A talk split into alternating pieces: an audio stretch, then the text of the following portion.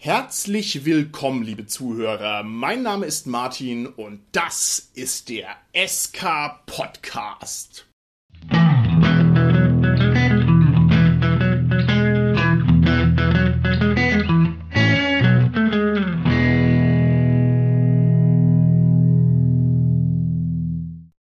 Machen heute wieder Podcast aus der Deckung und aus der Distanz. Das heißt, wir kommunizieren fernmündlich miteinander und aus diesem Grund darf ich heute nicht bei mir im Studio, sondern zu Hause an ihren Mikrofonen begrüßen meine lieben Gäste, den Holger, den Carsten und den Dominik. Ja, hallo, der Holger hier. Hallo, hier ist der Carsten. Hi, ist der Dominik.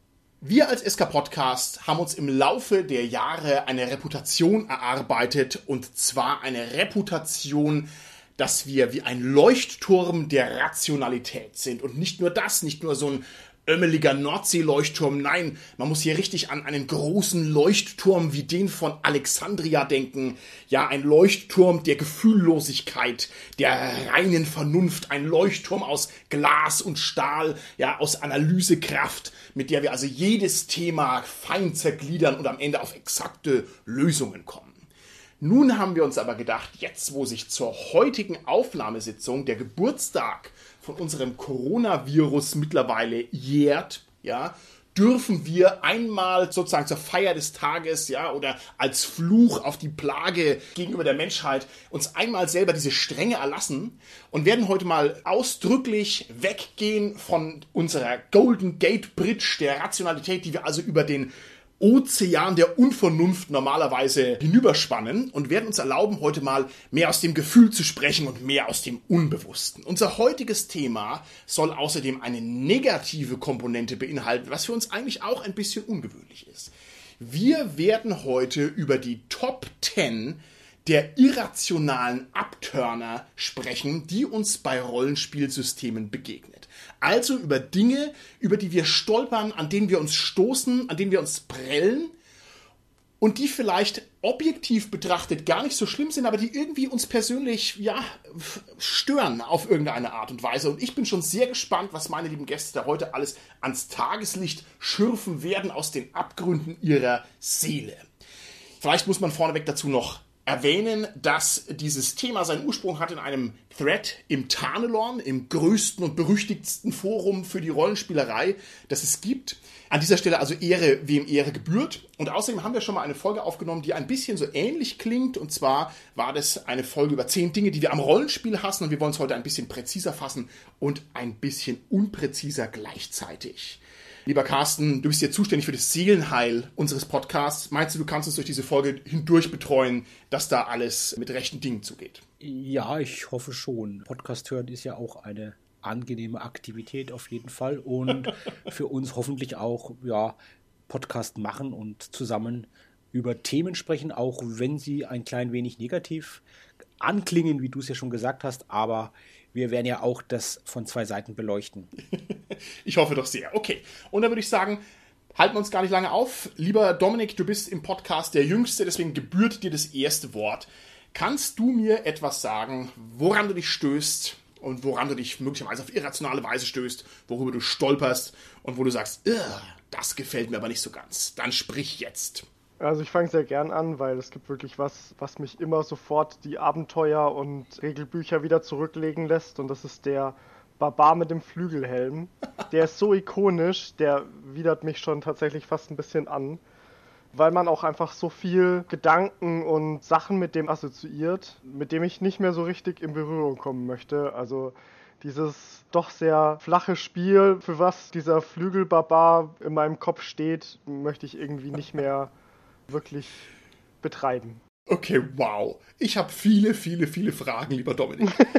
Dir ist bewusst als DSAler, dass der Flügelhelm ein ikonisches Symbol für DSA ist und dass der also noch aus den goldenen Zeiten von, ich werde seinen Namen nicht richtig aussprechen können, Ugurkan Jüse stammt. Also ist dir das bekannt? Ja, das ist mir ja. bekannt tatsächlich. Und das ist eben, also dieser Bruch zwischen DSA 3 und DSA 4 ist dieser Bruch des Flügelhelms und der war ein sehr schöner Bruch für mich gerade da ich ja DSA 5 Spieler bin, bin ich auch froh, dass wir auch die vierte Edition schon hinter uns gehabt haben, die manchmal noch darauf zurückgefallen ist.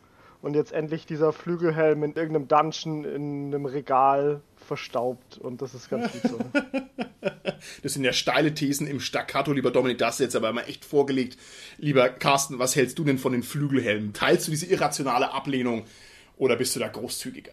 Wie du schon sagst, Martin, es ist eine irrationale Ablehnung und eine höchst subjektive Ablehnung, weil ich glaube, das ist deinem doch eher jugendlichen Alter geschuldet, lieber Dominik, dass du die nicht magst. Wer wie wir aufgewachsen ist mit DSA erste, zweite Edition, der ist wirklich aufgewachsen oder wurde rollenspielerisch sozialisiert, visuell durch diese tollen Cover vom Uguts Yüse und durch diese Flügelhelme. Und wir fallen mehrere wirklich tolle, tolle Cover ein, wie zum Beispiel Grabmal von Briglo mit diesem wirklich, ja, tollen Flügelhelm-Cover ja, also mir würde was fehlen, wenn es die nicht gäbe. Und für mich sind es wirklich die schönsten Coverzeichnungen, genau die von Ugo Skanyüse mit diesen Flügelhelmen.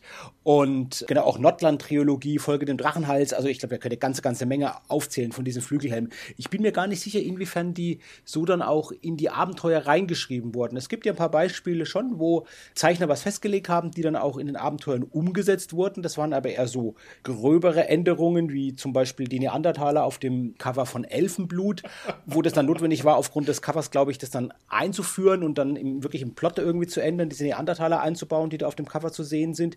Ich bin mir gar nicht ganz sicher, wie diese subtile visuelle Form von diesen Flügelhelmen dann tatsächlich auch in die Beschreibungen drin sind. Weiß das jemand von euch, ob also wirklich das immer beschrieben wird, dass die Leute auch relativ viele Krieger, Söldner etc. diese Flügelhelme aufhaben? Carsten, ich weiß nicht, ob der Flügelhelm irgendwo intradiegetisch auftaucht in diesen ganzen Texten, aber ich weiß, dass es einen Flügelhelm-Gag gibt, und zwar auf dem Cover von Katakomben und Kavernen, wo der Flügelhelm auf einer Treppe in einem Dungeon einfach einen Totenschädel ziert und das ist natürlich eine harte Message, wenn man drüber nachdenkt. Hier ist er verendet, der Held oder die Zeiten sind vorbei oder was auch immer. Also das fand ich eine schöne Referenz und gleichzeitig auch eine Referenz, die einen ein bisschen nachdenklich macht. Da ist mir das sehr aufgefallen. Ich möchte noch einen Satz sagen zu den Flügelhelmen, ohne das jetzt ausufern zu lassen. Für mich hatte das als jungen Menschen einen ganz interessanten Anklang und zwar ein bisschen weg aus diesem Ritter- und Barbaren-Ding und ein bisschen mehr hin in Richtung Wagner. Ich weiß nicht, ob ihr das nachvollziehen könnt, aber ich finde diesen Flügelhelm irgendwie schon sehr überkantitelt. Ne? Also er passt nicht so zu dem kämpfenden Ritter, er passt auch nicht zu diesem Muskelprotz. Ich weiß nicht, ich kenne ihn sonst eigentlich nur noch aus Asterix und dann ansonsten aus so einer ganz speziellen Fantasy-Schule, die mehr so in Richtung Parsival geht, diese getragenen Sagen und so weiter. Da habe ich den immer so innerlich verortet und das fand ich also vor allem interessant, mal neben vielen anderen Aspekten, die der möglicherweise noch hat. Gut, gehen wir ein Schrittchen weiter. Lieber Holger, was ist dein erster irrationaler Abturner, mit dem du uns hier ankommst? Ja, bei mir bezieht sich das auch so ein bisschen auf die Bücher an sich, wie die aufgemacht sind, beziehungsweise auch wie die innen drin aussehen. Und zwar, also es, es, sind zwei getrennte Sachen im Endeffekt, nämlich wie gesagt, wie es von außen aussieht. Ich mag das nämlich überhaupt nicht. Ich finde es eigentlich nicht irrational, sondern sehr rational, wenn sich bei einer Buchreihe plötzlich die Aufmachung verändert. Also da gibt's so subtile Sachen wie, dass die Buchhöhe irgendwie ein paar Millimeter kleiner ist zum Beispiel oder dass da irgendwelche ja, Außengrafik-Elemente irgendwie nimmer die richtige Höhe haben oder sowas. Oder was ich ganz schlimm finde, ist, es tritt meistens bei Fanscenes oder bei so kleineren Heftchen auf, wenn die Bindung sich ändert. Also wenn sich zum Beispiel von der Klammerbindung das zu einer Klebebindung wird. Was ja eigentlich die höherwertigere ist, aber wenn sich's halt mittendrin irgendwie ändert nach Band drei oder vier, das stört total, finde ich. Und damit einhergehend innen drin, wenn das Layout beziehungsweise die Strukturierung halt schlecht ist. Nicht angenehm anzuschauen beim Layout und die Strukturierung, wenn man hin und her springen muss, um Sachen zu finden. Also das ist mir besonders aufgefallen bei einem Indie-Spiel, nämlich Swords Without Master. Das ist auch in so einem Fanzine erschienen und also in der Indie-Szene ist es irgendwie sehr hoch angesehen und es spielen sehr viele Leute mit viel Spaß. Aber ich habe mir das dann mal durchgelesen und das ist also grauselig strukturiert. Ne? Da musste echt am Anfang wird irgendwas verwiesen und dann ist es zehn Seiten weiter in irgendeinem kleinen Kasten und also ist ganz, ganz schlimm. Sowas regt mich halt auf. Ich glaube, Holger, das sind jetzt zwei Sachen gewesen, die natürlich miteinander verbunden sind. Das eine ist so diese Änderungen, äußerlich oder innerlich irgendwie, vor allem wenn die, glaube ich, unmotiviert sind. Und das andere ist halt, wenn dann ein Text einfach schlecht strukturiert ist.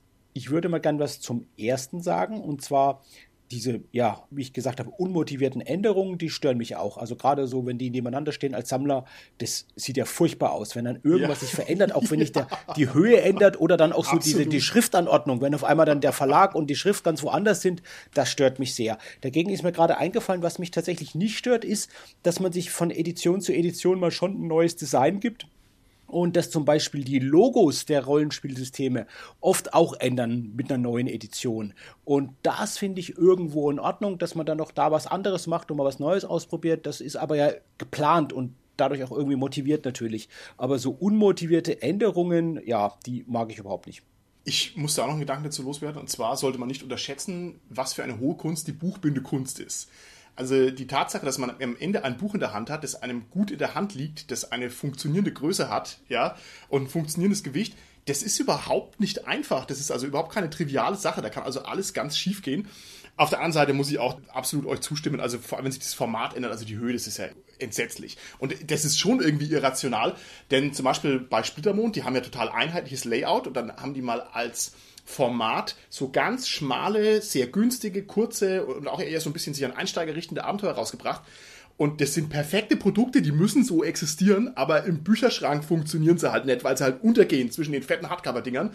Das geht mir auch sehr gegen den Strich. Das kann ich sehr gut nachvollziehen. Sehr gut.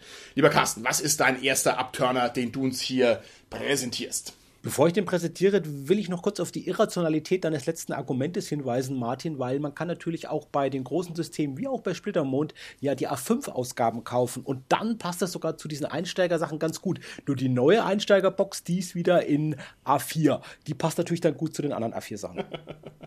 Mein Punkt passt gut zu deinem letzten Punkt, Holger. Und zwar geht es um die Strukturierung von Texten.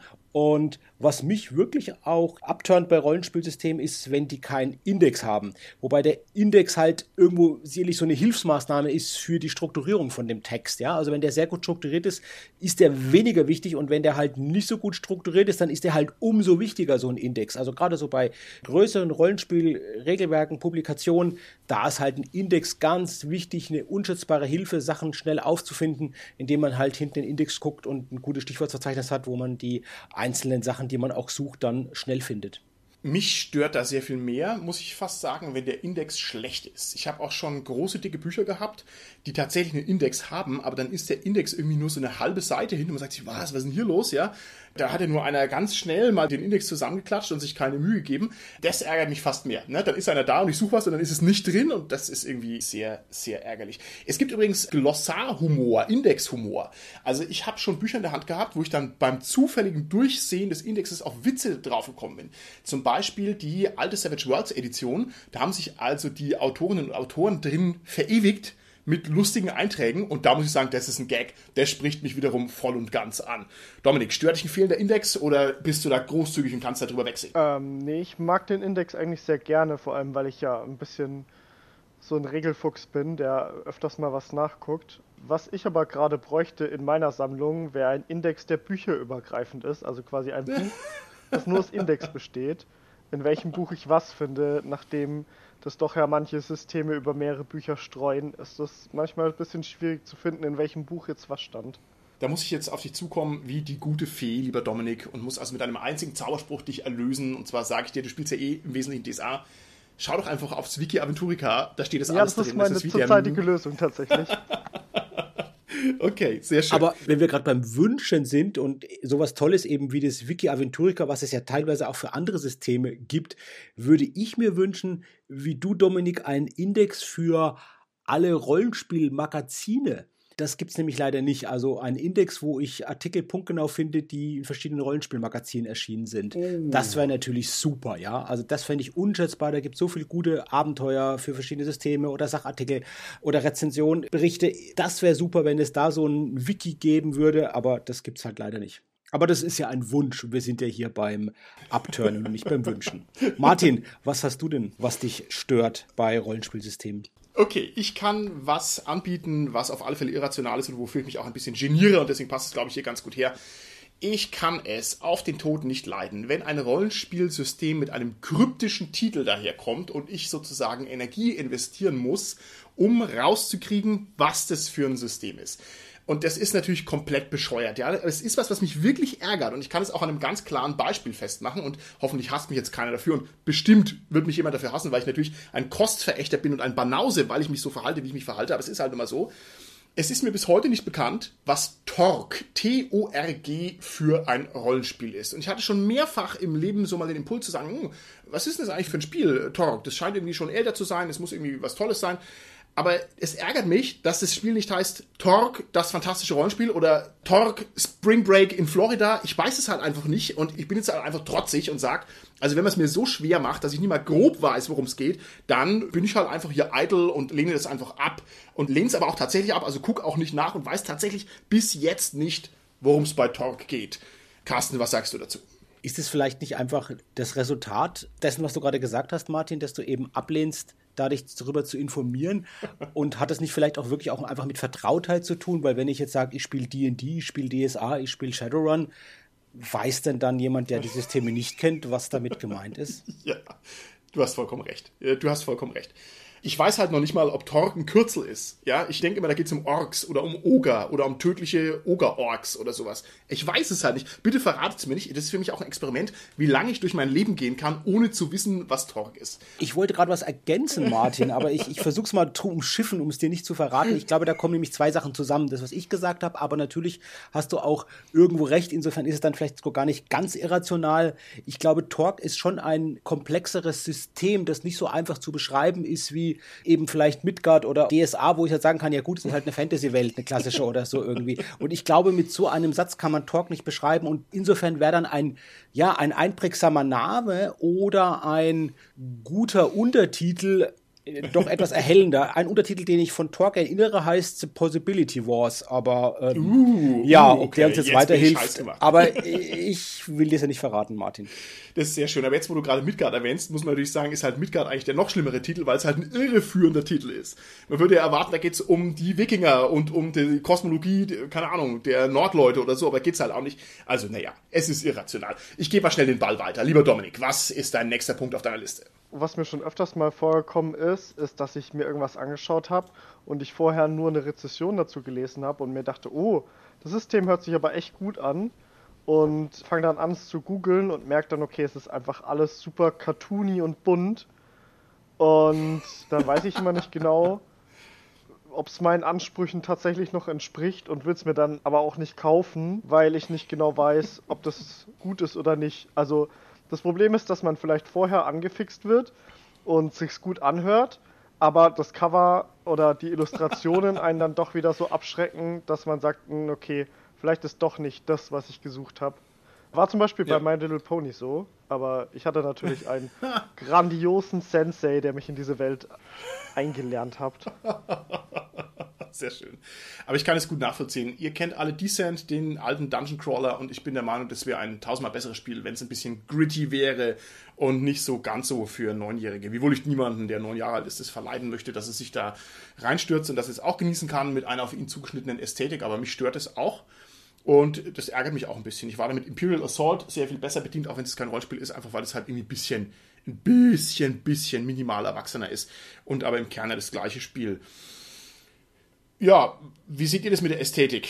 Könnt ihr dem Dominik da Irrationalität bescheinigen oder stimmt ihr dem eher zu und das ist gar nicht irrational? Lieber Holger, lieber Carsten. Naja gut, das ist halt eine Geschmackssache. Ich würde jetzt mal sagen, es ist dahingehend natürlich irrational, weil eigentlich hängt es ja erstmal nicht miteinander zusammen. Also wenn ich das Spiel spiele und jetzt nicht extrem auf die Illustrationen, die abgebildet sind, zugreife, also im Sinne von Handouts oder so, dann ist es ja erstmal nicht wirklich damit zusammenhängend. Und dann kommt es ja darauf an, wie das System an sich ist. Ja, genau. Also das ist eben das, was mich daran stört und was es so irrational macht.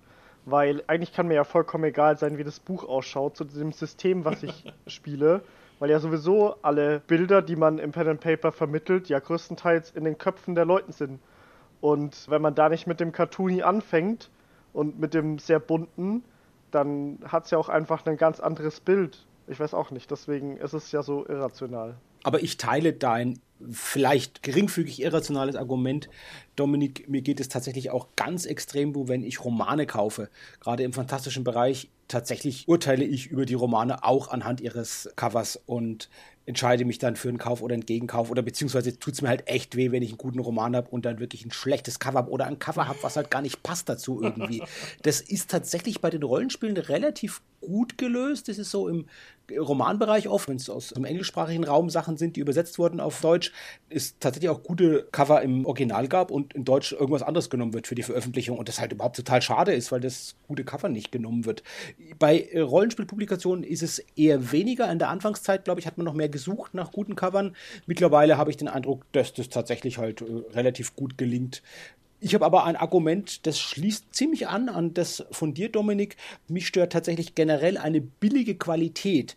Und dazu zähle ich Sachen, dass halt im Prinzip, wenn Boxen sind, wenn die halt keine gute Qualität haben zum Beispiel, oder wenn der so Einbände halt, wenn die zu lapprig sind und zu schnell abnutzen, oder eben auch vom visuellen her, wenn Grafiken großgezogen wurden. Also wenn man manche Publikationen anschaut, wenn man dann sieht, dass eigentlich eine Grafik viel kleiner gezeichnet wurde und dann halt für ein Cover herhalten muss und dann halt einfach auf ein größeres Format gezogen wird und das dann einfach irgendwie nicht mehr schön aussieht. Also das stört mich. Okay. Mag okay. irrational sein, aber es stört mich. Also ich kann es nur bedingt nachvollziehen. Ich habe das eher ein bisschen schätzen gelernt, wenn die Qualität schlecht ist. Und zwar, weil ich bin natürlich im Herzen geizig und knickerig und ein Effizienzmonster. Und ich möchte die Energie, die in ein Rollenspielprodukt geht, im Text wissen und im Inhalt. Und ich glaube, das ist sehr viel irrationaler als deines, weil deins ist ja irgendwie nachvollziehbar. Bei mir ist dann wieder die Frage, was ist ein guter Inhalt, was ist kein guter Inhalt. Insofern, pff, weiß ich nicht. Habe ich schon mal die Geschichte erzählt, dass ich ein DSA-Cover im Baumarkt wiederentdeckt habe und zwar auf einem Kalender. Habe ich dir schon erzählt? Weiß ich nicht. Ich glaube schon mal an eine SK-Podcast-Folge, aber die ist so gut, die Geschichte. Und der SK-Podcast gibt es jetzt schon so lange. Ich glaube, über fünf Jahre, Martin. Ich glaube es auch. So, dass ich glaube, jetzt da eine gewisse Repetition auch erlaubt ist, sein muss und, und darf und vielleicht auch Not tut zur Wiederholung und zur Auffrischung unseres Wissens, das wir vermitteln. Das ist sehr lieb. Also in aller Kürze. Es gibt das wunderschöne Abenteuer Questadores. Es hat ein tolles Dschungelcover. Bei DSA geht es also um die südlichen Länder, um dieses Dschungel im Süden und ich gehe durch den Baumarkt und kaufe irgendwie Dübel, Nägel, Presslufthammer, Bagger, Panzer, ja. Und dann bin ich an der Kasse und dann sehe ich da also in der Auslage sehe ich dieses Cover auf einem Kalender drauf. Und ich bin eben auch ein DSA, der sattelfest genug ist, dass er sich hundertprozentig sicher ist, dass das ein DSA-Cover ist und war es halt auch tatsächlich. Und da musste ich also rausfinden und lernen, dass die Cover einfach mehrfach verkauft werden. Ich wusste das vorher nicht, aber das hat mich echt, war wie so ein Matrix-Moment, wo man also die Wahrheit erkennt plötzlich. Das hat mich sehr irrational erschüttert. Ja. Auch auf die Gefahren, dass ich mich irre. Ich glaube, das ist ein Cover von John Hodgson und ich würde vermuten, dass das für Schwarze Auge eingekauft wurde und dass das Original halt im Prinzip auch mehrfach verwendet wurde. Und das gibt es bei anderen Publikationen auch. Ich glaube, ich ein paar Midgard-Abenteuer früher, wo die Cover dann auch für sich auf Roman oder so teilweise auftauchen und so. Was aber ja verständlich ist, also völlig okay Klar. irgendwo, weil es ja letztendlich, und deshalb ist es natürlich schon ein Stück weit irrational, die Kosten senkt, weil es auch im Verkauf uns das billiger macht. Du hast ja auch gesagt, Martin, du achtest da auf den Preis. Und das ist bei deinem Beispiel das Schöne, was die Irrationalität zeigt. Das hat dich ja so verwundert, weil dieses Cover ja so gut für das Abenteuer gepasst hat ja. und so repräsentativ für das Abenteuer war, Absolut. dass du gar nicht vielleicht in Erwägung gezogen hast. Ich kann mich auch irren, aber kann ja gut sein, dass das eigentlich gar nicht für ein schwarze Auge Abenteuer ursprünglich gezeichnet wurde. Ja. ja. Wenn ich mich nicht irre. Du irrst dich nur ganz geringfügig und zwar ist es von John Howe. Da warst du aber schon nah genug dran am Rahmen, aber wo du natürlich recht hast. Dieses Cover ist erstens mal unglaublich gelungen und es zeigt einen Raben auf Holzschnitzereien, die wir also mit Dschungelstämmen assoziieren. Und es passt natürlich auf diese Meridianerwelt wie die Faust aufs Auge, weil man hat natürlich den Raben aus Al-Anfa und man hat den Dschungel und man hat das Mysterium des Dschungels. Also absolutes Bombe-Cover, aber halt nicht nur für DSA, sondern auch für andere zur Verwendung. Danke, Martin, für die Korrektur des Namens. Das ist auch jetzt in dem Fall wirklich wichtig. Das ist der John Howe.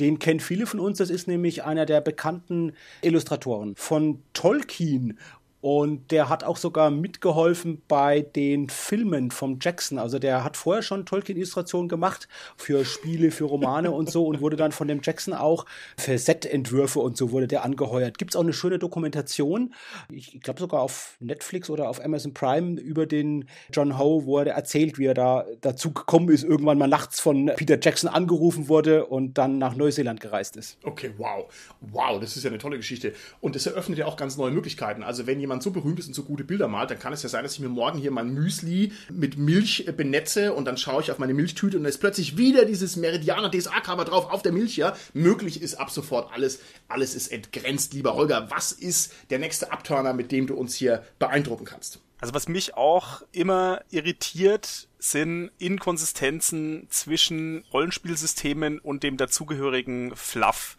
Also speziell oh. Romane. Weil in den Romanen passieren immer Dinge und es werden Handlungen geschildert. Zauberei zum Beispiel in der Fantasy oder zum Beispiel irgendwie das Hacking, also die Matrix in Shadowrun. Das wird immer irgendwie so ganz anders geschildert, als es dann in den Systemen, ja, benutzt werden soll. Also, ne, du hast quasi eine Inkonsistenz zwischen der Darstellung im Rollenspielsystem und wie es dann in den Romanen wirklich benutzt wird. Die Frage ist jetzt, wo ist dann der Fehler? ich meine, ich kenne Shadowrun auch schon ein bisschen länger und ich sag, der Fehler ist im Regelsystem. Also, wenn die Romanciers dann um das Regelsystem rumschreiben müssen, dann passt irgendwas mit den Regeln nicht. Das sollte ein bisschen organischer gehen. Schön, dass du das sagst. Mir ist es auch schon mal in die andere Richtung begegnet und da habe ich mich auch sehr dran gestoßen. Und zwar habe ich mal einen DSA-Roman gelesen, wo ich der Meinung war, der Autor des Romans schreibt hier dieses Regelwerk ab. Also der hat so ein Magier-Duell beschrieben und das war richtig 1A nach den Regeln aus dem Regelwerk. Damals war ich auch noch einigermaßen regelfest, also ich kann jetzt nicht sagen, ob mir das gut oder schlecht gefallen hat, aber das war auf alle Fälle auch sehr auffällig, dass da offensichtlich Wert darauf gelegt worden ist, dass das alles passt an der Stelle ich glaube, das ist so eine Mischung aus beidem, was ihr gesagt habt. Und ich glaube, die Wahrheit liegt dazwischen und begründet dann vielleicht auch eben die Irrationalität des Argumentes, weil einerseits wir schon erwarten, dass es gewisse Konsistenz zum Rollenspiel hat, so eine Erzählung im Romanform und andererseits aber natürlich diese äh, Erzählung in Romanform nicht zu sehr von den Erzählungen in Romanform abweichen darf, die vielleicht in ähnlichen Settings, aber in Nicht-Rollenspielwelten spielen. Und da halt muss man so eine Gratwanderung finden als Autor. Ich finde, wo es gut gelungen ist, ist bei einem Tabletop-Spiel, bei Battletech. Da gibt es ja wirklich einige Romane dazu und wirklich auch ein paar ganz gute Romane. Und ich finde, da ist es auch wirklich gut gelungen, dieses Tabletop-Spiel Battletech in diese Romane, in die Schilderung dieser Mechkämpfe einzubauen ohne dass es stört. Also das ist genau das. Man liest es und man erkennt doch irgendwie so die Regeln wieder, aber es stört irgendwo nicht groß. Und das, ja, da ist es gut gelungen. heißt es dann, die Romane müssen umgeschrieben werden, wenn eine neue Regeledition rauskommt? Martin, jetzt greifst du ja meinen nächsten Punkt vor. Wir hatten nämlich bei der Folge, was wir hassen an Rollenspielen, ja inkompatible Editionen. Und ich lege jetzt einfach noch mal eine Schippe drauf und nutze diesen neuen Anlauf, den wir ja heute gerade machen, mit den irrationalen Abturnern bei Rollenspielsystemen. Mich stört tatsächlich, dass es überhaupt neue Editionen gibt.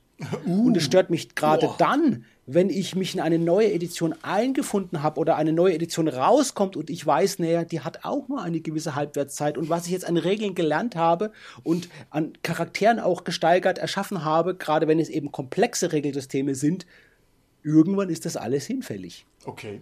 Und das stört mich. Es mag irrational sein, weil mich natürlich weniger stört, wenn die neuen Editionen ein neues Logo haben, was das finde ich irgendwie ganz, ganz schnuckelig und schön, aber dass es neue Editionen gibt, würde ich mir eigentlich wünschen, dass es das gar nicht gäbe. Ich weiß aber natürlich, und das begründet sicherlich jetzt zu 100% die Irrationalität, dass es halt notwendig ist, dass es sowas von notwendig ist, das zu machen, nicht nur um das System vielleicht auch zu verbessern, oder zu verschlimmbessern, das wissen wir auch, einige Beispiele, aber vor allem halt aus kommerziellen Gründen. Und wir wollen ja alle, dass Rollenspiele weiterhin auch professionell produziert werden und da müssen wir halt die Kröte schlucken, dass es halt alle paar Jahre ein neues System gibt. Lieber Carsten, da schlägst du jetzt aber eine ganz schöne Mollseite an, und zwar, weil ich ja weiß, dass du ein beflissener und konzentrierter Sammler bist, und da kann ich also den Schmerz nachfühlen, der mich nicht so treffen kann, weil ich mich dem ja ein bisschen entziehe. Aber ich muss sagen, so im Laufe meiner Rollenspielkarriere, wenn wir uns mal einreden, es gäbe sowas und es würde sich irgendwo hin entwickeln und es ist nicht einfach nur immer dasselbe, glaube ich, habe ich mittlerweile so eine Art Zen-Punkt erreicht, wo ich sagen muss, es ist mir eigentlich ein bisschen wurscht, ob sich die Editionen weiterentwickeln.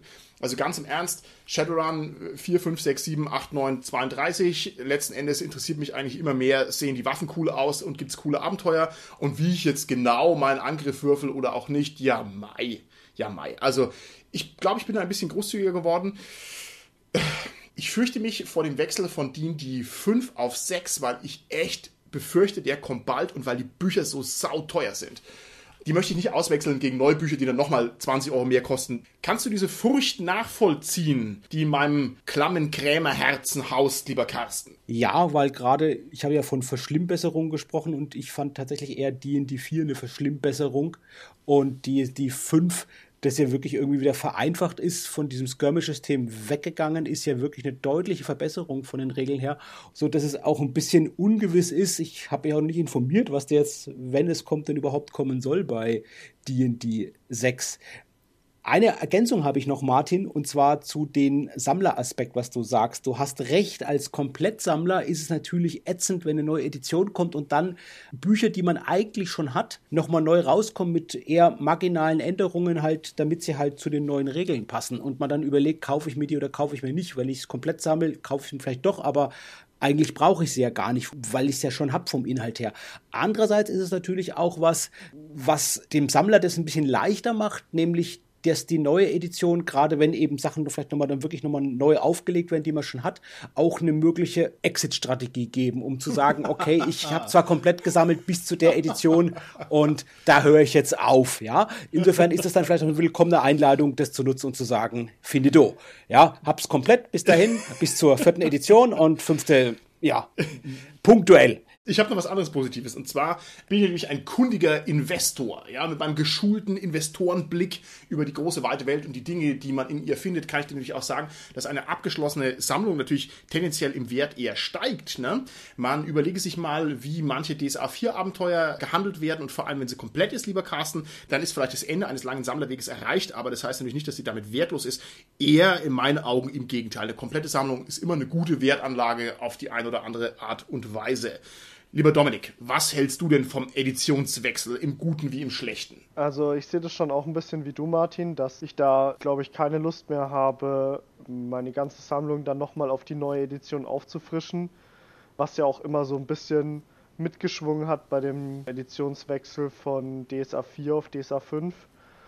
Ich hatte zwar auch schon viel DSA 4 Sachen, aber die DSA 5 Sachen sagen mir doch schon zu und sollten sie jetzt dann auf die Idee kommen, das nochmal neu aufzulegen, werde ich das auch wahrscheinlich nur sehr punktuell mir kaufen, was ich für wichtig empfinde und den Rest halt irgendwie ein bisschen anpassen. Ich sehe das eher so aus der spielerischen Sicht, weniger aus der Sammlerleidenschaft raus. Okay. Aber natürlich hat jede Regeländerung auch immer den Vorteil, dass es halt auch wirklich viel besser werden kann, wie man jetzt an D&D 5 sieht. Ja. Dass ja einfach ein sehr schönes sehr schlankes System ist, dass man einfach schön runterspielen kann mit seinen Freunden an einem Abend, wie es halt eigentlich gedacht ist. Ja, absolut. Da hänge ich mich gleich mal dran mit meinem nächsten Abturner, möchte aber vorneweg nochmal absolut unterschreiben, was du sagst, und zwar die Frische und der Impact und auch irgendwie die Sexiness von D&D 5, das ist schon phänomenal. Und ich finde, das kann einem auch Hoffnung geben, weil ich hätte halt viel erwartet, aber nicht, dass mich die neue D&D-Edition irgendwann einmal abholt, wo man doch als althergebrachte DSAler, lieber Dominik, da wirst du mir zustimmen, erst einmal die Nase rümpft über diesen Case, ja. Aber das ist einfach ein tolles Produkt und es kann natürlich dann auch bedeuten, dass die nächste Edition wieder großartig ist. Ich bleibe mal bei D&D und jetzt kann ich trotzdem noch mal einen Schmähruf anbringen. Und zwar, was mich irrational abtönt und zwar saftig und wo ich auch echt dran zu kauen habe, ist die Trennung zwischen Spielerhandbuch und Spielleiterhandbuch. Und ich habe jetzt echt überlegt, ob ich das noch aus anderen Systemen kenne, und vielleicht bin ich da einfach nur nicht gebildet genug, aber ich kenne es tatsächlich in der Krassheit nur von D&D. Aber das ist was, womit ich überhaupt nicht klarkomme. Das geht mir gegen den Strich, meine Güte. Und zwar, weil ich mir denke, das kann doch nicht sein. Wir haben doch einen Regelkern und der muss doch irgendwo für alle verbindlich in einem Gesetzesbuch drinstehen. Und also das ertrage ich überhaupt nicht. Was sagt ihr denn dazu? Ist es für euch ein Bonus oder steht dem neutral gegenüber oder was habt ihr da für eine Einstellung zu? Also ich sehe das als eine der herausragendsten Ideen, die jemals jemand hatte. Einfach dieses ganze Meisterwissen, dass die Spiele überhaupt nichts angeht, in ein extra Buch zu packen, das wirklich nur interessant ist, wenn man auch mit diesem Wissen was anfangen kann und nicht einfach nur am Tisch zu sitzen und mehr zu wissen als seine anderen Mitspieler. In einem anderen System, in dem das auch vorkommt, ist zum Beispiel Vampire the Masquerade. Da finde ich es auch grandios gelöst, dass äh, eben der Spielleiter ein bisschen mehr weiß wie die Spieler um da auch noch ein bisschen Frische in die Spielsitzungen mit reinzukriegen und doch seine Spieler noch überraschen zu können, als ihnen einfach nur das fortzusetzen, was sie sowieso schon kennen. Ich kann mich dem anschließen und ich kann auch noch ein weiteres System ergänzen, was zeigt, dass es, glaube ich, schon einige gibt, die diese Differenzierung machen. Und zwar natürlich Cthulhu. Uh. Da gibt es also beides: Investigatorenhandbuch, Spielleiterhandbuch. Und das ist genau der Grund, den du gesagt hast, Dominik. Und ich finde, der wird bei Cthulhu vielleicht sogar noch deutlicher als bei so einem System wie Vampire oder so, weil es halt nochmal diesen ganzen mythologischen Hintergrund im Cthulhu-Mythos, der ja ganz, ganz wichtig ist und eigentlich ja ganz gut ist, wenn es die Spieler vielleicht gar nicht wissen, der halt dann da drin ist und auch bestimmte Regeln, die jetzt eher wirklich halt für die Spielleitung sind, was jetzt da das System mit dem geistigen Wahnsinn anbelangt, wo für Spieler gar nicht so nötig ist. Aber Carsten und aber Dominik, ich muss euch hier beiden widersprechen vehement. Stellt euch mal vor, ich lasse mir jetzt hier tatsächlich D&D raus, möchte mich dem nähern und kaufe mir natürlich das Spielleiterhandbuch und nehme das in die Hand und blätter das durch und dann stehen da die Kampfregeln nicht drin. Wie verrückt ist das? Also wie verrückt ist es, wenn man sagt, okay, ich bin der Spielleiter und jetzt habe ich die Kampfregeln nicht drin.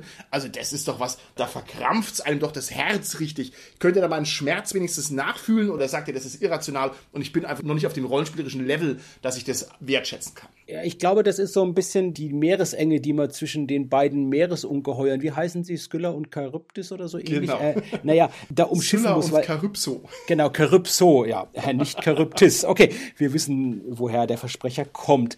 Und zwar, auf der einen Seite ist es ja so, dass wir Doppelungen meiden wollen und auf der anderen Seite ist es natürlich so, dass wir das Notwendige im Inhalt präsentieren wollen. Und ich glaube, das sind halt die beiden Meeresungeheuer.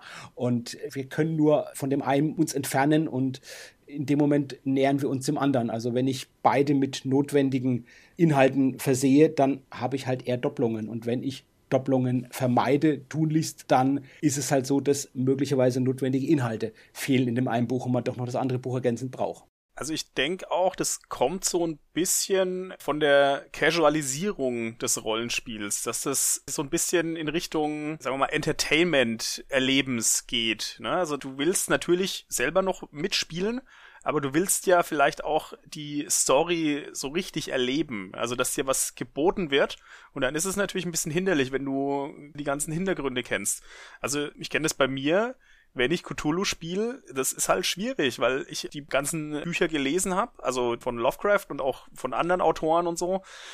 Ja, du kannst es halt nicht mehr ausschalten, ne? Du hast keine Suspension of Disbelief mehr, finde ich. Und das äh, will man halt vielleicht haben. Wobei mir jetzt natürlich gerade einfällt, Holger, dass Martin natürlich irgendwo recht hat. Ich kann ja auch diese Freude am Unbekannten mir trotzdem erhalten, indem ich halt nur das lese, was vielleicht dann wichtig ist in so einem Buch und die anderen Sachen, was ich die ganzen Monster und großen Alten zum Beispiel bei Cthulhu ja einfach überlesen würde. Das geht ja auch. Also ich kann ja auch jetzt von der Warte eines Spielers das Buch lesen und nehme da das Wichtige raus. Ist halt die Frage mit Illustration, wenn man vielleicht was sieht oder so. Aber wer liest denn heutzutage noch ein Rollenspiel-Regelwerk von vorne bis hinten? Das macht ja eh kaum noch jemand. Okay, ich springe da gleich drauf und auch wenn eigentlich jetzt ihr dran wärt, ich nehme den nächsten Punkt gleich auch noch und zwar, weil er so gut reinpasst. Es geht ja gerade bei uns so ein bisschen um die Textverteilung und Zuteilung und wie das sinnvoll ist und ich habe also einen ganz starken irrationalen Abturner, wenn ein Rollenspielbuch zu 70% aus Magieregeln besteht. Und wo ich drüber nachdenke, gilt es nicht nur für die Magieregeln, aber da ist es meistens am augenfälligsten, sondern es gilt eigentlich auch für andere Teile, die ein Rollenspielregelwerk so mit sich bringt, zum Beispiel fürs Monsterkapitel oder für die Kampfregeln. Also wenn ich der Meinung bin, irgendein Kapitel nimmt vollkommen überbordend viel Platz ein, dann nervt mich das. Und zwar, weil ich dann der Meinung bin, es ist einfach dann nicht ausgewogen. Da passt irgendwas nicht. Das ist schlecht designt. Und wer einmal von Savage Worlds wach geküsst worden ist und weiß, dass also ein Magiesystem durchaus auf einem Bierdeckel zu machen ist und dadurch alle erdenklichen Magiebedürfnisse erfüllt, der tut sich natürlich ein bisschen schwer, wenn er dann sieht, oh, okay, hier Hintergrund, Geschichte, Kampfregeln, Seite 1 bis 40 und dann Seite 40 bis Seite 300 die Magieregeln. Das ist für mich erstmal eine große Red Flag. Und da muss ich gleich bei mir selber diagnostizieren, dass es natürlich irrational ist, weil ich habe dann auch schon tolle Erlebnisse gehabt, mich durch diese fetten Magie-Kapitel durchzuarbeiten. Vor allem in meiner Frühzeit, also als das Haar noch wallend war und die Hoffnung noch unerschöpflich kann ich mich daran erinnern, dass ich zum Beispiel einfach das Liber Canciones wirklich von Seite 1 bis Seite 300 durchgelesen habe bei DSA. War auch mein erstes Magiebuch und ich habe also Seite um Seite umgeblättert und gedacht, was, das geht auch, boah, wie krass ist das cool. Und habe also dann von dem Zeitpunkt an die nächsten 15 Jahre ausschließlich Magier gespielt. Ne? So sehr hat mich das in seinen Bann geschlagen. Trotzdem, also wenn mir jemand jemand ankommt mit einem Rollenspielsystem und das Rollenspielsystem hat so eine Unwucht drin, dann turnt mich das erstmal ab. Wie ist es bei euch? Ich kann das nachvollziehen, Martin. Und ich habe mich gerade auch erinnert, dass wir damals das Buch beim Schwarzen Auge der 11x11 Zauber tatsächlich von vorne bis hinten ja fast schon auswendig gelernt haben und wir uns dann riesig gefreut haben, wo dann das Lieber Cantiones dann rauskam und das halt nochmal total erweitert hat und wir so süchtig waren nach Zaubern. Wir hatten uns da auch wirklich schon noch selbst neue Zauber ausgedacht, hatten einen eigenen Heldentyp, so eine Art Illusionsmagier noch, den haben wir, glaube ich, Halluzinoid genannt oder so und dann haben wir halt den selbst neue zehn oder zwölf Zauber gegeben und so, weil es uns einfach zu wenig war und wir halt noch Bock hatten, dann neue Sachen zu machen und uns riesig gefreut haben, wo das rauskam. Und was du gerade gesagt hast, Martin, das ist vielleicht so ein bisschen eine Rechtfertigung. Du hast gesagt, ich habe dann eine ganze Zeit lang mehrere Jahre nur Magier gespielt. Es ist natürlich unausgewogen, wenn das halt relativ viel Platz einnimmt für eine einzelne Klasse oder für eine Art von Klassen oder so, diese magiebegabten Heldentypen. Aber die werden halt auch häufiger gespielt, würde ich annehmen. Und insofern ist es zumindest zum Teil gerechtfertigt. Oder was meint ihr? Also bei mir ist es so, dass das einzige Inhaltliche, was in einem Buch überhand nehmen darf, der Hintergrund zu der Welt ist. Also ich finde es immer ganz okay, wenn wirklich viel die Welt beschrieben wird und das genieße ich auch immer und ich finde es schöner, wenn die Regeln eher schlank sind, obwohl ich sehr gerne Regeln lese, aber ich finde sie wirklich angenehmer, wenn sie wirklich schlank sind, wenn sie vielleicht sogar, wie das in manchen Systemen so ist, so wie man sie anwendet, auf ungefähr fünf, sechs Seiten passen, ist echt angenehm. Okay, jetzt habe ich aber viele Abturner schon präsentiert, jetzt seid immer wieder dran. Ich werfe mal die Kugel ins Roulette und schaue, wo sie hinkreiselt und sie kreiselt in Richtung Dominik. Dominik, was turnt dich ab beim Rollenspiel? Ja, da bin ich jetzt wieder so ein bisschen in der Thematik von den Rollenspielen und mich turnen diese, äh, aber das weiß mittlerweile auch jeder, auf altgemachten oder alten Rollenspiele, turnen mich so super ab. Also wenn ich die irgendwie lese und merke dann, okay, da hat einer einfach zu viel Manowar gehört. Und wenn die Abenteuer dann auch so in die Richtung gestrickt sind, dieser 80er-Style oder auch dieser 80er Sci-Fi, das kickt mich einfach nicht. Da fehlt mir dazu das Nostalgische, um das irgendwie nachzufühlen. Aber dafür hast du doch mich, Dominik. Du schaust mich doch an und du schaust die 80er Jahre ja, an. Ja, aber du schaust Manowar an, wenn du mich anschaust. Dafür gibt's mich doch. Das ist richtig, ja. Aber auch so, wenn man dann merkt, okay, das wurde aus den und den Filmen halt inspiriert mit ihren Hoverboards oder Zeitmaschinen oder so, die halt wirklich fast identisch halt aus Zurück in der Zukunft irgendwie versucht, ja, die Schraube halt auf die andere Seite zu machen. Oder halt diese großen Schlachtfelder mit diesen zwei tollen Helden, die gerade vier Horden Gegner besiegt haben und so. Das ist einfach nicht das, was ich lesen möchte. Und wenn ich das dann aufschlag und dann auch noch halt ständig irgendwelche armen Jungfrauen in Magiertürmen eingesperrt sind und von zwei lockigen Barbaren gerettet werden, oberkörperfrei mit ihren Conan-Schwertern in der passenden Haltung, dann ist das wirklich echt schwierig. Also ich kann es dann auch einfach wirklich nicht spielen, weil es mich einfach so arg abturnt, dass ich dieses Klischee auch nicht mehr richtig aus meinem Kopf rausbekomme. Okay, da könnte ich jetzt viel dazu sagen, vor allem deine Kritik an den Barbaren, die schmeckt mir überhaupt nicht. Aber ich gebe das jetzt einfach weiter an den Holger, weil du hast auch Hoverboards kritisiert. Holger, go. Ach, ja, finde ich jetzt nicht so schlimm. Es ist halt eine Geschmackssache. Der Holger hat ein Hoverboard. Holger, erzähl's. Das haben wir doch, glaube ich, sowieso schon mal als Bild gepostet, oder? Stimmt. also ja, ich bin ein recht großer Fan der Zurück in die Zukunft-Reihe. Und ich habe mir halt irgendwann mal vor Jahren eine Movie-Replika des Hoverboards gekauft, das auch echt schwebt und echt Geräusche macht. Also da können wir jetzt hier diagnostizieren, Dominik, alles, was du gesagt hast, ist vollkommen irrational. Ja, also Entschuldigung, ja, null Punkte. Ja. Aber vielleicht können wir dich ja auch versöhnen, Dominik, indem wir dir ein System anbieten, wo sowohl klassisches Rollenspiel mit diesem ja, Nostalgie-Retro-80er-Jahre-Flair verbunden wird, wie zum Beispiel Dungeons and Dragons und Stranger Things, ja, mit dem Demogorgon, die ja wirklich in der Serie spielen, die ja bei Stranger Things Dungeons and Dragons und es gibt jetzt wirklich auch eine ja, Dungeons and Dragons Publikation mit Stranger Things. Also ist das eher was für dich dann vielleicht? Ich muss sagen, das war eine Sache an Stranger Things, das mich ein bisschen genervt hat, dass dieses Dungeons and Dragons Spielen doch so sehr retro dargestellt wurde, wie sie alle mit ihren Verkleidungen teilweise in ihrem Keller sitzen. Äh, ich glaube, das tut dem Hobby nicht gut, aber das ist nochmal Stoff für eine andere Folge, glaube ich. Das ist wahrscheinlich echt Stoff für eine andere Folge, aber ich möchte auch noch einen Gedanken dazu äußern. Und zwar, was mich wahnsinnig abturnt, und jetzt sind wir hier schon in einem sehr abstrakten Bereich, ist, wenn die Leute sagen, ja, unserem Hobby hat Big Bang Theory und Stranger Things und Rick and Morty so gut getan. Weil dadurch ist unser Hobby einem breiteren Publikum bekannt geworden. Und ich muss sagen, ich habe also in der Anfangszeit habe ich ganz schön viel Big Bang Theory angeguckt und Stranger Things habe ich auch ein paar Folgen gesehen. Und ich finde es jetzt gar nicht so krass, ja.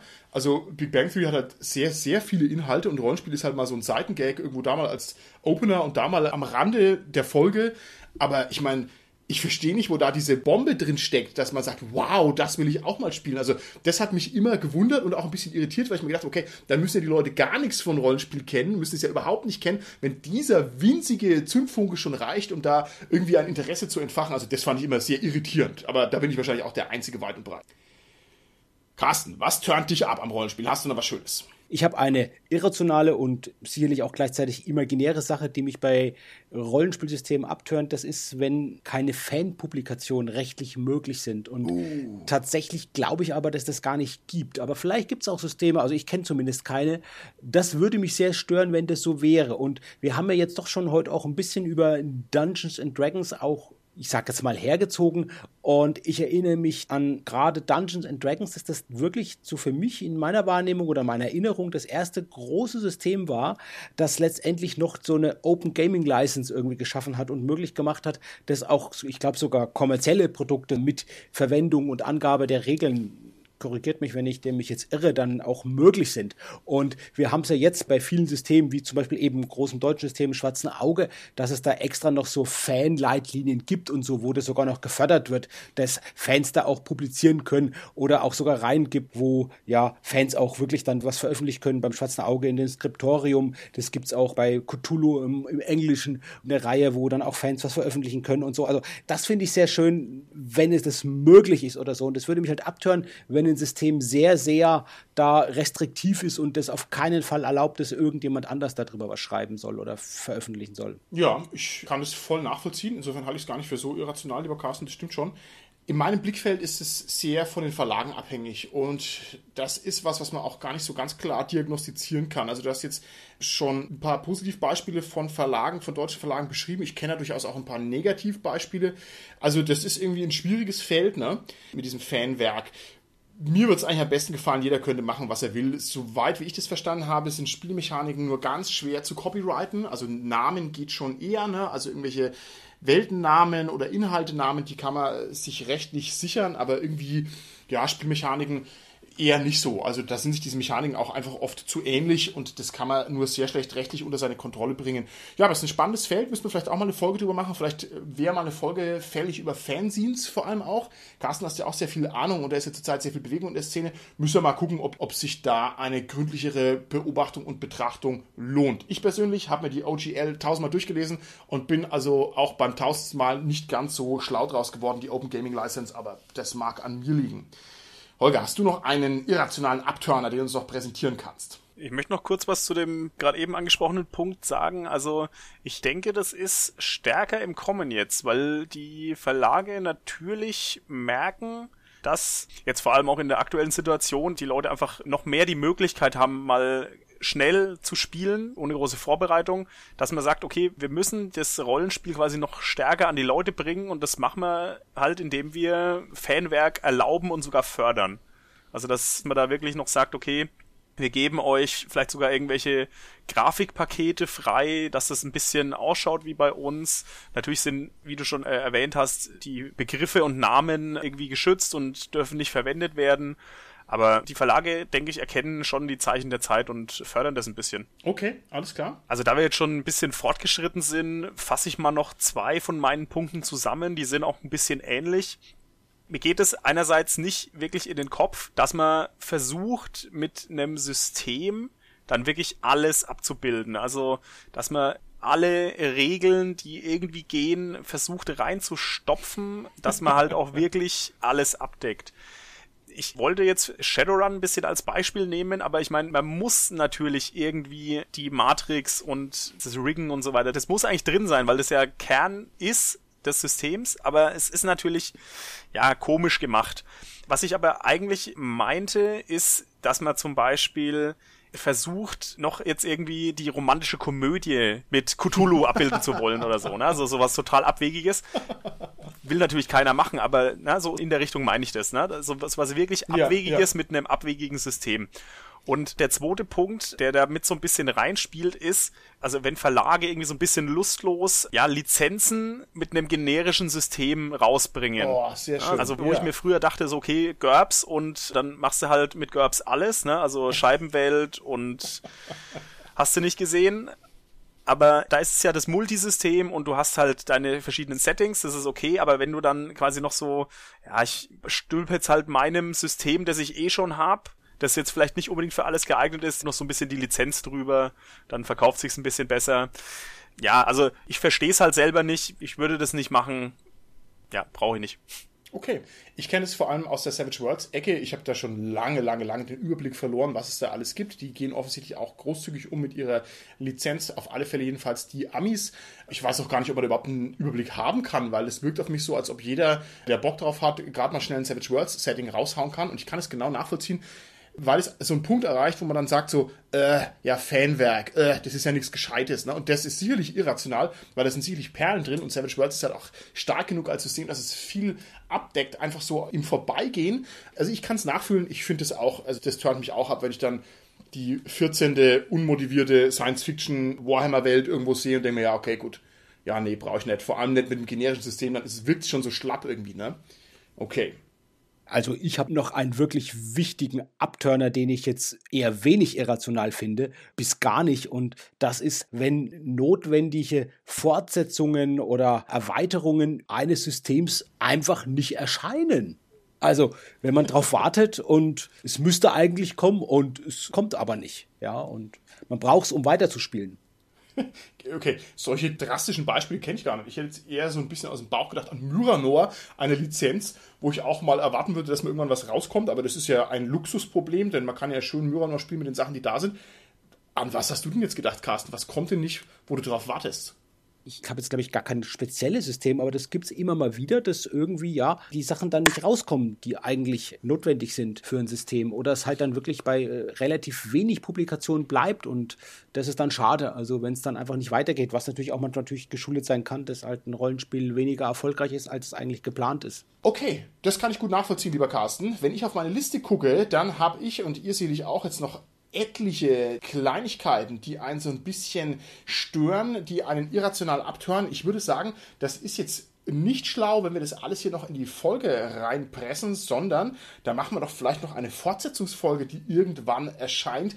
Außerdem, wenn wir über irrationales Abturnen sprechen, muss ich dazu sagen, fällt mir auf, Abturnen ist natürlich auch so ein komischer, pseudo-cooler Begriff aus den 80ern. Das heißt, da haben wir was für den Dominik, wo er ein bisschen drüber nachdenken kann. Und dann ist natürlich auch ein Turn-off in der zweiten Bedeutung, heißt es natürlich auch etwas abschalten. Und wenn wir also schon über irrationale Abturner sprechen jetzt in der Folge, dann müssen wir natürlich jetzt hier an dieser Stelle die Folge natürlich auch irrational abschalten und auf die vom Carsten angedachte, möglicherweise niemals kommende Fortsetzung verweisen. Ich denke, das ist natürlich der perfekte Moment, diesen Podcast an dieser Stelle zu beenden.